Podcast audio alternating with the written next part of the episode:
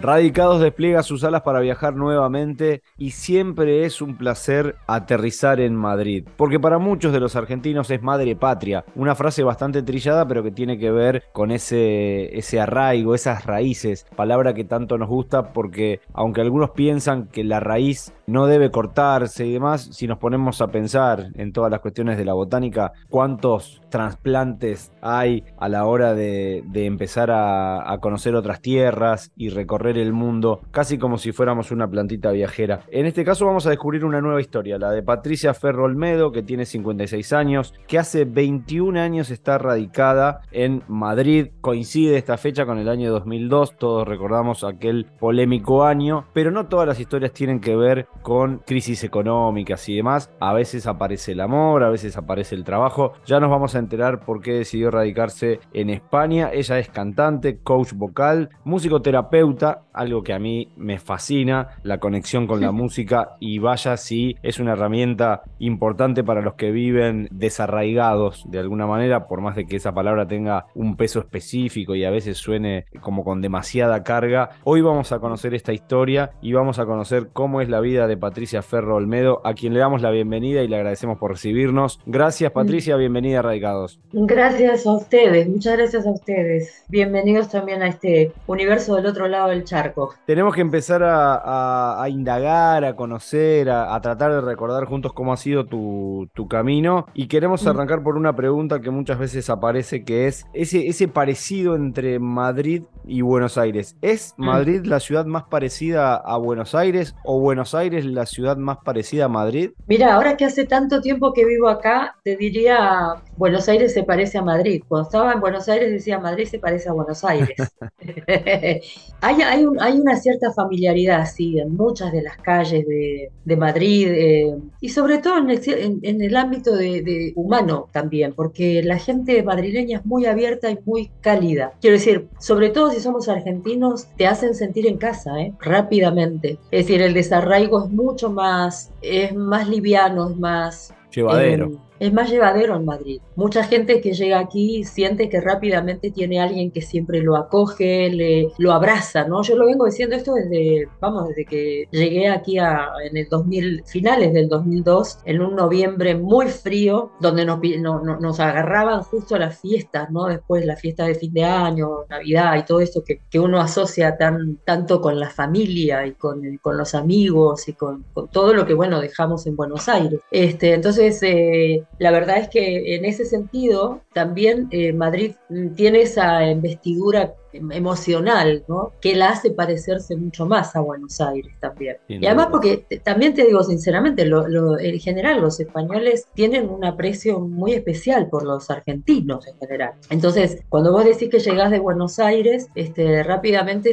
aparece como, una, como un guiño de complicidad, ¿no? Intentan hablar como con el acento, te, te cuentan que alguna vez tomaron mate. Bueno, en mi caso yo doy clases con el mate al lado, ¿no? Es, mi compañero permanente y entonces hay alumnos que hasta se, se han aficionado al mate por eso también, porque incluso compartimos mate. Vas evangelizando, vas evangelizando con el mate y, de alguna manera llevando la, la, argentinidad por todos lados. Ah. Siempre digo que la imaginación nos permite volver el tiempo atrás y, tratar de recordar y, reubicarnos con otra mirada, desde otro lugar obviamente, pero en, en diferentes fechas. Yo te quiero llevar al, al, 2002, a ese noviembre, que lo recordás mm. frío, frío mm. en, en todo sentido imagino. Pero, ¿qué, era lo que pasaba por, por tu vida? ¿Qué era lo que pasaba por tu cabeza? ¿Por qué Madrid? ¿Por qué esta decisión? Mm. Mira, Madrid fue una, la verdad es que fue como un destino no elegido, fíjate. Con lo muchísimo que quiero esta ciudad y con lo muchísimo que quiero a su gente, fue un destino que no era el que teníamos. Eh, en aquel momento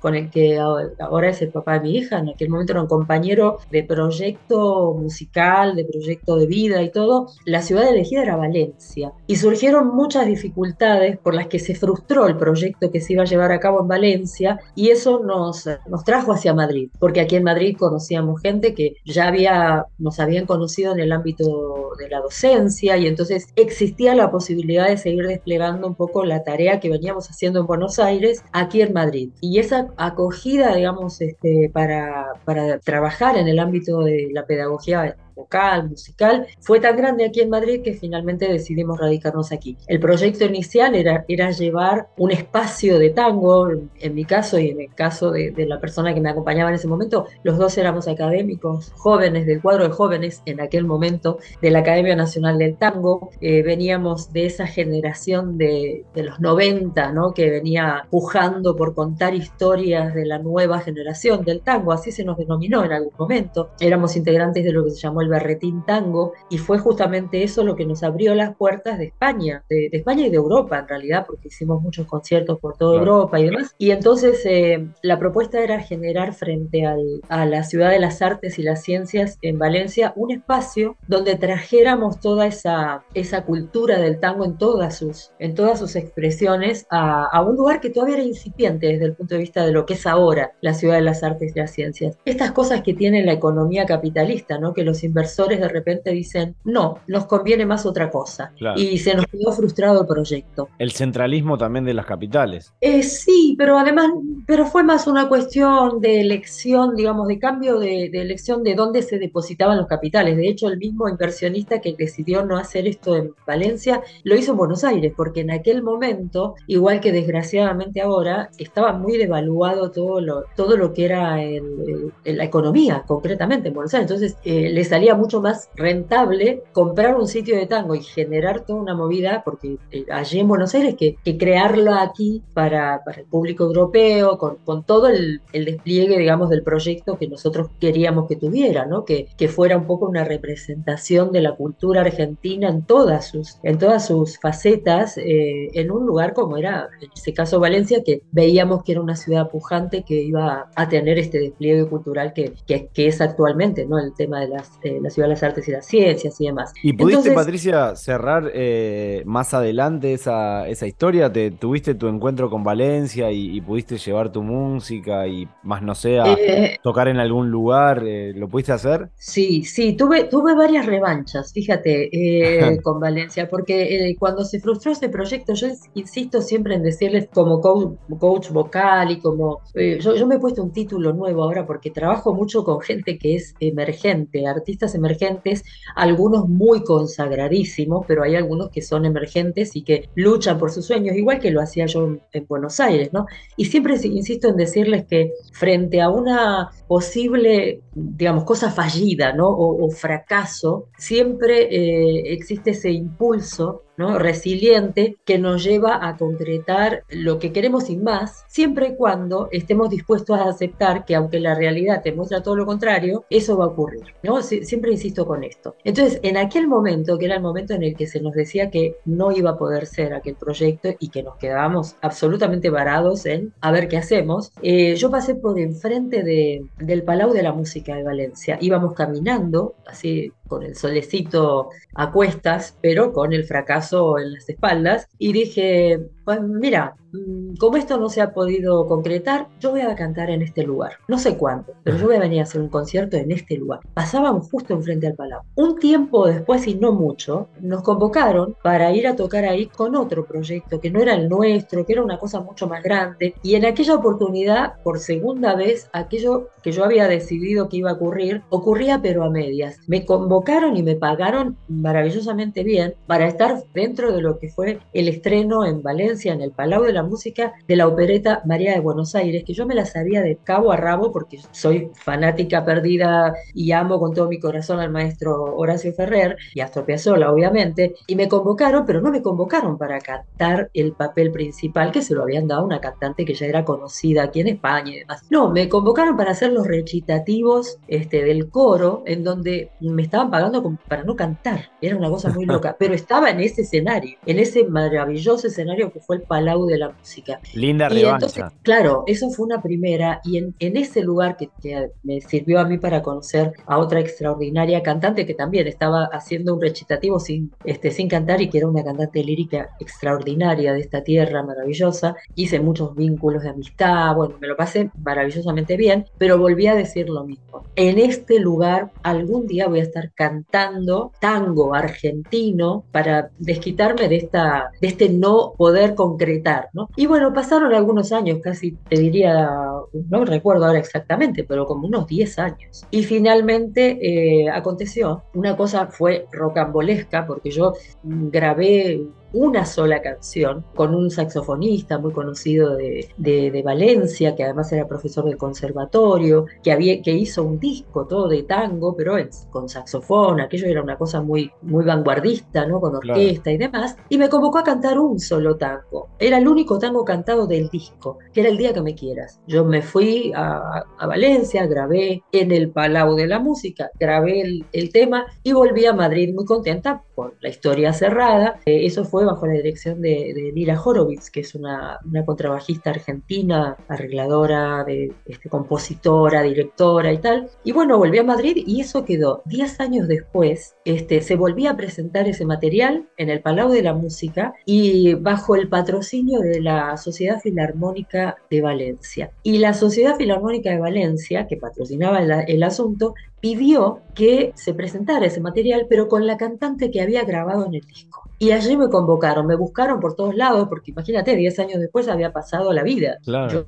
grabé y me fui a Madrid. Y me, me llevaron a, hacer un concierto maravilloso. Canté muchos tangos con esa formación, con la, formación este, original de, que había grabado el disco y con, con una orquesta maravillosa. Y finalmente ahí se estaba cumpliendo esa, esa, eso, que yo había dicho, ¿no? De, en, algún momento yo voy a estar aquí cantando. Este, y, y no, obviamente no canté un solo tango, canté, yo creo que fueron siete u ocho tangos en, el, en ese concierto y estaba finalmente concretando el sueño de ocupar ese maravilloso escenario con nuestra música, ¿no? A modo de revancha de ese, de ese claro, lo, importante de visualizarse, ¿no? Y, poder concretar en base a eso eh, y en base a la pasión que, que, le pones a lo que haces, que se nota, que, que lo, lo, sentimos en, en, tus descripciones tan precisas, tan exactas, que, que nos permiten justamente imaginar que estábamos ahí en la quinta, sexta fila mirando tu, tu desempeño. Patricia, ya que, que tenés esa herramienta tan importante que es la descripción a través de las palabras, ¿nos contás acerca de tu barrio, de lo que es hoy tu, tu casa, tus callecitas, tu día a día? Mira, yo vivo en Madrid, eh, no vivo en el centro de Madrid. Hace 12 años que decidí salirme de la ciudad, porque siempre insistía, decía, en decirle a los alumnos también, ¿no? Eh, no se puede eh, vivir una vida saludable en un ámbito en el que no se, no se puede estar eh, descansando bien. Y mm, entonces mm, tomé la decisión con, con, mi nena que era chiquita, tengo una madrileñita de 19 años ahora, pero en aquel momento tenía 7 y yo dije, quiero que viva un ámbito este, rural, que viva cerca de la naturaleza, quiero poder alimentarme de esa naturaleza a la hora de poder crear también mi forma metodológica de trabajar con las voces y tal. Entonces empecé a buscar pueblos a donde irme y me fui a 40 kilómetros del centro de la ciudad y actualmente vivo ahí desde hace 12 años, 13 ya va a ser, en un pueblo que se llama Perales de Tajuña. Y es un pueblo que cuando la gente va por la carretera nacional 3, se llama, eh, la gente lo denomina el Belén de, de, Madrid, porque eh, es un valle, ¿no? Es decir, el pueblo está abajo y, y tiene laderas, como si fuera un monte, donde por la noche, cuando se iluminan las casitas, se ve como si fuera un, lo que se denomina un Belén acá, que es este, ¿cómo se, ya, me olvidé la palabra en argentino, fíjate, ¿cómo se le llama? El, pesebre, ahí está. Se ve como si fuera un pesebre, como si fuera la, la, ¿no? De noche se, se, observan las lucecitas de la casa desde la carretera, como si fuera el, es, esa, ese, ese, lugar donde se, donde se describe siempre el, el pesebre de María José Jesús. ¿Y son Entonces, este, eh, bueno, ahora se ha, se ha, poblado, después de la pandemia, se ha poblado bastante más el, eh, este pueblo, porque está, está muy accesible eh, respecto de los transportes públicos y demás hacia Madrid. Está a 45 minutos de autobús, por ejemplo, y a 25 de coche. Y entonces se ha, ha venido bastante más gente, pero cuando yo vine no llegaban a los 2.000 habitantes. Todavía era un pueblo pequeñito. Y yo encontré esta casa donde veía salir el sol detrás del monte, y veía esconderse el sol. Por la terraza grande que tiene el duplex se ve la salida del sol y por la ventana de la cocina veo el atardecer. Y lo mismo pasa con la salida de la luna y, o sea, veía el horizonte. Y a mí eso me hacía, sí, sí, me hacía muchísima ilusión. Yo decía, esto no se ve en la ciudad. De hecho, yo siempre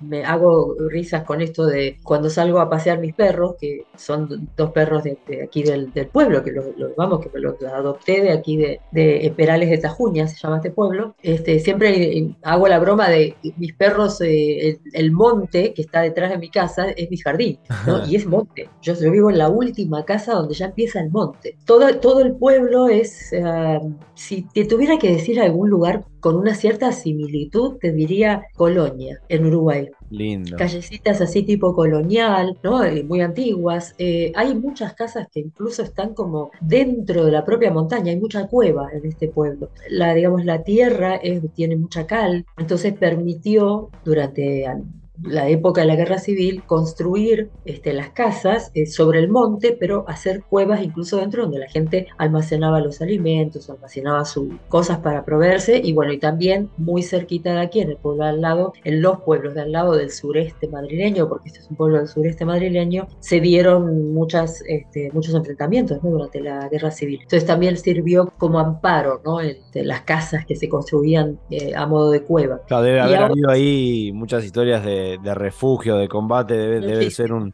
pueblo con personalidad. Muchísima personalidad. Es un pueblo rural, tiene la particularidad de ser, en algún momento ha sido incluso la proveeduría de verduras y frutas de la ciudad de Madrid, porque es un pueblo de huertas. O sea, acá hay mucha huerta y entonces ese es un privilegio también que nos damos de comer verdura este, fresca, ¿no? Por, porque las huertas siguen existiendo. Ahora hay un movimiento incluso ecológico que, que está como renovando esta forma de hacer huerta de manera sostenible y de manera respetuosa, ¿no? Con el medio ambiente y con la, la Vuelta, la vuelta un poco a lo orgánico y a, lo natural. Decías, algo bueno que rescatamos de la pandemia cuando a veces queremos eh, poner algo, algo bueno es eso, el contacto con, la naturaleza, la gente que escapó de, la ciudad para, respirar mejor, por, decirlo de alguna manera, y también la conexión con las huertas. Me faltó preguntarte de qué parte del, del Argentina era, si eras de capital o, de alguna de las provincias del, interior. Yo nací eh, muy cerca del obelisco, fíjate.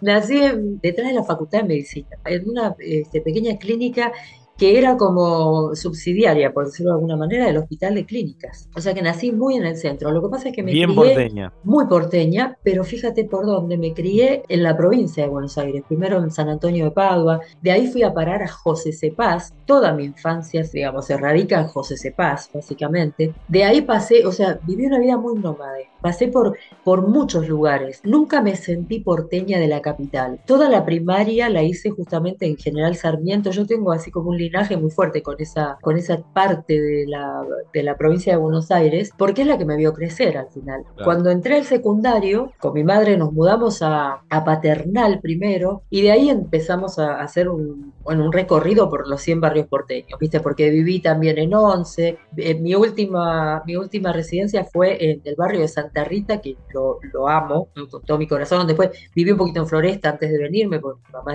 vive ahí. Entonces, claro, pasé a ser de la capital ya en el secundario. Entonces me siento muy de la provincia, no, no, no me, nunca me sentí porteña, digamos, de, del centro de la capital. Y esto tiene que ver con el linaje heredado también. Mi papá tucumano, mi abuela catamarqueña, mi abuelo paterno es este, de, la, provincia de Buenos Aires, descendientes de Tehuelcha, descendientes de Quechua, ¿viste? Entonces, mezcla de italiano con español. Un hermoso crisol de, razas, de historias y todo que de alguna manera van en una convergencia que, se puede expresar también en, tu arte, porque aprovechamos a decirlo, canta y canta muy bien Patricia, así que la van a poder encontrar en YouTube como hicimos nosotros. Pero en esto de compartir y, corriendo un poco con, contra el tiempo, que siempre nos queda corto, sobre todo cuando tenemos estas historias tan interesantes. Queremos preguntarte justamente con qué te conecta de la Argentina la música. Sabemos que, el tango tiene mucho de nostalgia, de melancolía y demás, pero que sirve como puente de, conexión. ¿Y qué cosas son esas que estás extrañando o que cada tanto extrañas de la Argentina? Mira, lo que extraño eh, de Argentina es prácticamente todo, hasta el aire que respiraba.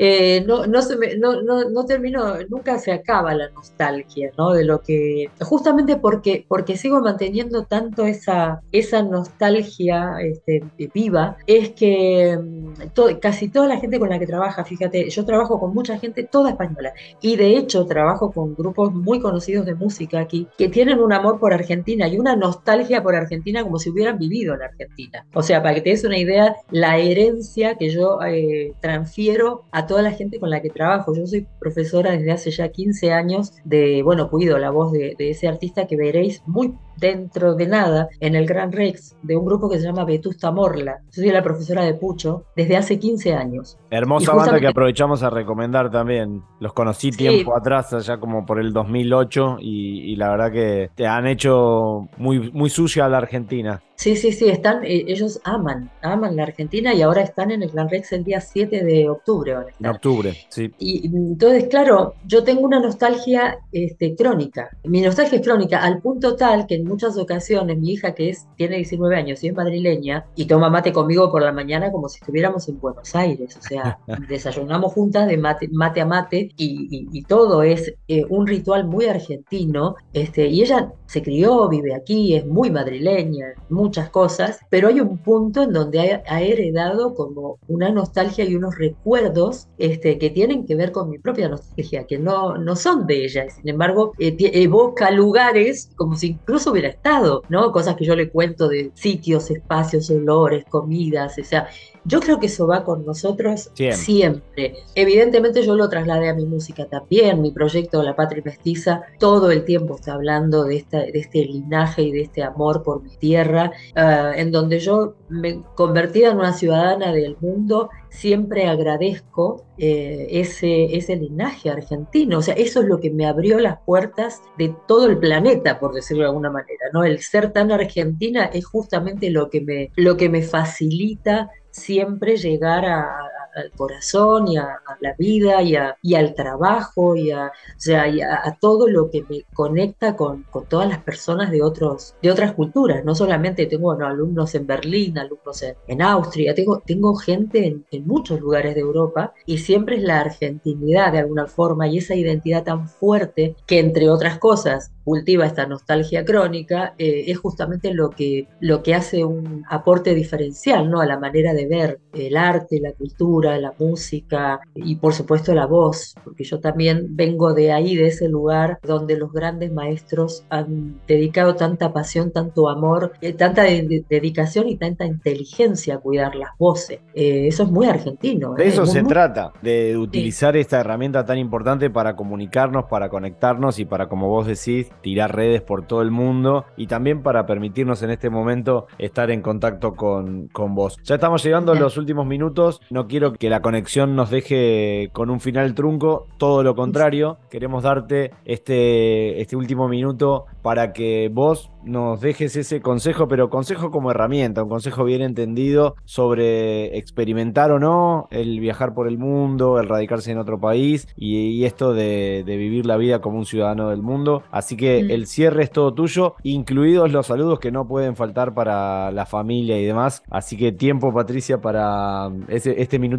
final es para vos, para ese cierre de, programa. Muchas gracias. Gracias, Horacio. Gracias a bueno, tu producción y a, a esta posibilidad de encuentro a través de la voz con la gente de Argentina, con toda la gente que amo, mis amigos, mi propia familia y obviamente mi madre, que es el personaje extraordinario a través del cual nos hemos puesto en contacto. Y esto del desarraigo y del irse, digamos, yo siempre insisto con esto de donde te vayas, vas contigo. Entonces, convertirse en una ciudadana del mundo, ciudadano del mundo, implica que te vas con todas tus cosas. Nada te va a resolver las cosas que no hayas resuelto en tu propia en tu propio lugar, porque tu lugar es, es la tierra que está debajo de tus pies, ¿no? Entonces, eh, tomar la decisión de irse eh, implica una enorme conciencia de que te llevas con vos a donde vayas. Eso te permite eh, entender que tu identidad incluso probablemente vaya a ser la que te abra las puertas de, de, todas las cosas que quieras conseguir del otro lado del charco o en cualquier otro lugar al,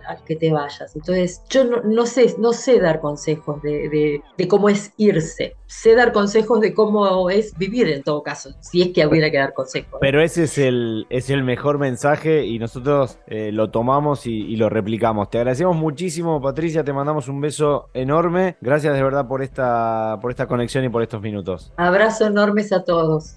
Gracias.